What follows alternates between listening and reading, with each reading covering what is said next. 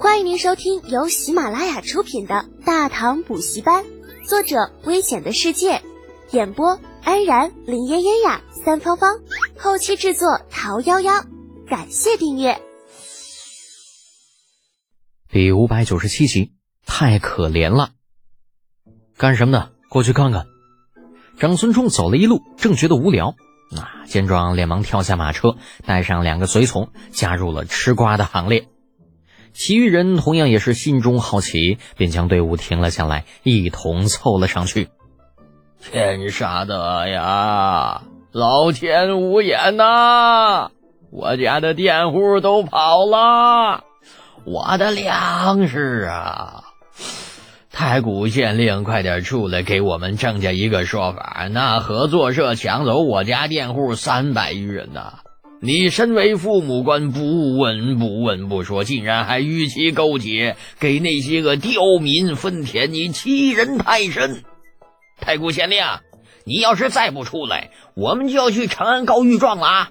出来，你快点出来！乱糟糟的吵嚷声中，长孙冲、马周等人渐渐听出了一些门道，原来是合作社的一些做法损害了地方乡绅的利益。所以这些家伙便结伴来县衙门口闹事，打算讨个公道。最后闹得太谷县县令连门都不敢出，太可怜了。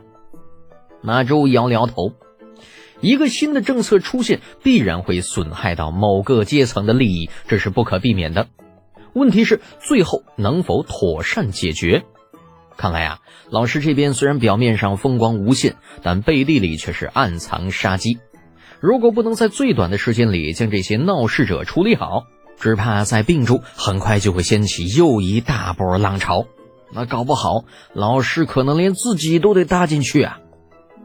其实真说起来，马周还是蛮感激李浩的，哪怕自己并未在他那里学到什么知识，但是曾经的他可能会为了十两八两银子而折腰，可现在啊，等闲的千八百两根本入不了他的法眼。三五万两堆在一起，也不会让他心跳如雷。这都得益于仓储中心修建与齐州工程。那，哎，大笔金钱过手，改变了他的眼界与见识。金钱对于他来说，虽然依旧还有诱惑，却不会让他再无比的向往。摇了摇头，马周道：“走吧，别看了，这里的事情与我们无关。”同行御史中的一人脚下却纹丝不动，傲然道。为何不看？身为御史，吾等有监察天下之权，如此岂能坐视不理啊？今日本使便要看看，这太谷县令会如何处理此事。马周苦笑，对那御史道：“哎呀，温真兄啊，还是算了吧。这种事情根本不可能有结果。你没见县令都采取冷处理了吗？对于这些个人都避而不见了吗？”温震。中书令温彦博之子，真说起来啊，在长安官二代中地位与房一直相差不多。他老子把他放在御史台，本意是打算让他学的世故一些，结果没有想到，在魏征那老货的影响之下，温震非但没有变得世故，反而学成了一根筋。凡看不到不合律法之事，不管是谁，都要上去变个子丑寅卯。那为此呢，他老子温彦博把心一横。特地利用这次机会，将他塞进了前往并州的官员队伍当中，打算让他出门经经风雨，见见世面，最好是被社会一顿毒打。只有这样，才能让这个耿直的小伙认识到什么叫做道高一尺，魔高一丈。单凭脾气倔，在这个世界上是活不下去的。避而不见就能解决问题了，那是县令无能。如果今天他不出来，我便上书弹劾他。人浮于事，罔顾百姓。啊！张孙冲见这温震越说越来劲，暗中拉了他一把：“温兄别急呀，依我看，这种事情在并州应该不是个案。不如我们先去下一处州县，若还是有这般情况，正好将这些个人浮于事的家伙一同弹劾了，岂不省事？”几人的争论不知不觉中声音大了些，渐渐引起了那些个哭闹的乡绅注意。何干乘机怕被那些个人围上，难以脱身，连忙一边点头附和，一边转身挤开人群，拉着众人向外走。长孙公子此言有理，那就这么定了。走走走，咱们快点回去，赶路要紧。温震原本还想要再多说点什么，奈何势单力孤，不等开口，便被众人裹挟出了人群。等反应过来，人都已经上了马车了。你、你们，哎呀，温兄莫怪呀，吾等也是不得已呀。马周见温震气得脸都青了，连忙陪笑。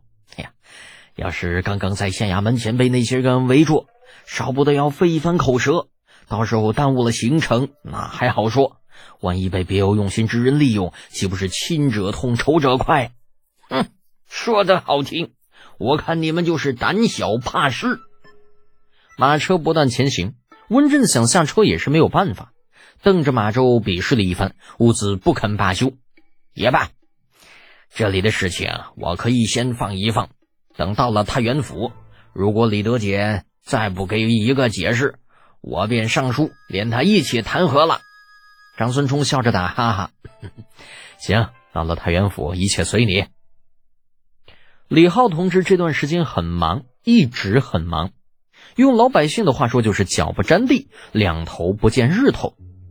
这一日好不容易得空，想休息一下，结果天刚麻麻亮，那房门便被人拍得山响，一个声音叫魂似的嚷嚷着：“德姐，李德姐，快开门！”你大爷的，还让不让人睡觉了？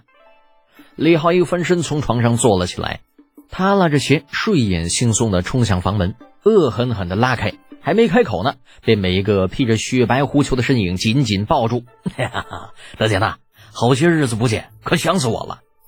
寒气扑面，李浩瞬间清醒了，挣扎着叫道：“张孙冲，你大爷的，冻死老子了！靠，快给老子松开！”哎，张孙冲并不在意李浩的怒骂，用力在他背上又拍了几下，这才把手松开，望着好友兔子一样跳上床，裹上被子。似笑非笑道：“特姐呐，如果我是你，就不会继续睡，否则当心有人弹劾你啊！”李浩全身缩在被子里，只露出一个脑袋，打着哆嗦道：“张孙冲，你那玻璃尾巴怕夹着怎么着啊？啊，进来就不知道关门呐？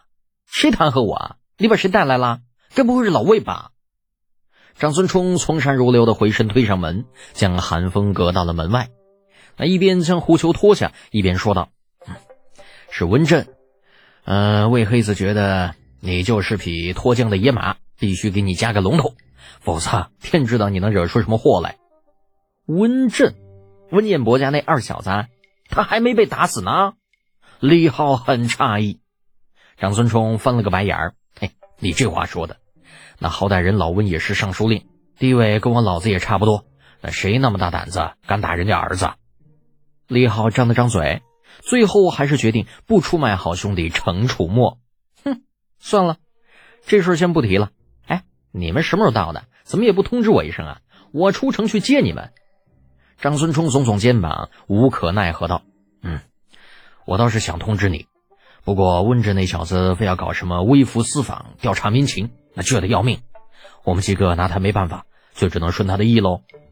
好吧，这事儿还真怪不得长孙冲。”李浩摇了摇头，温震的倔脾气在圈子里那可是出了名的，惹毛了他，连他老子温彦博都敢弹劾，那长孙冲显然不可能是他的对手。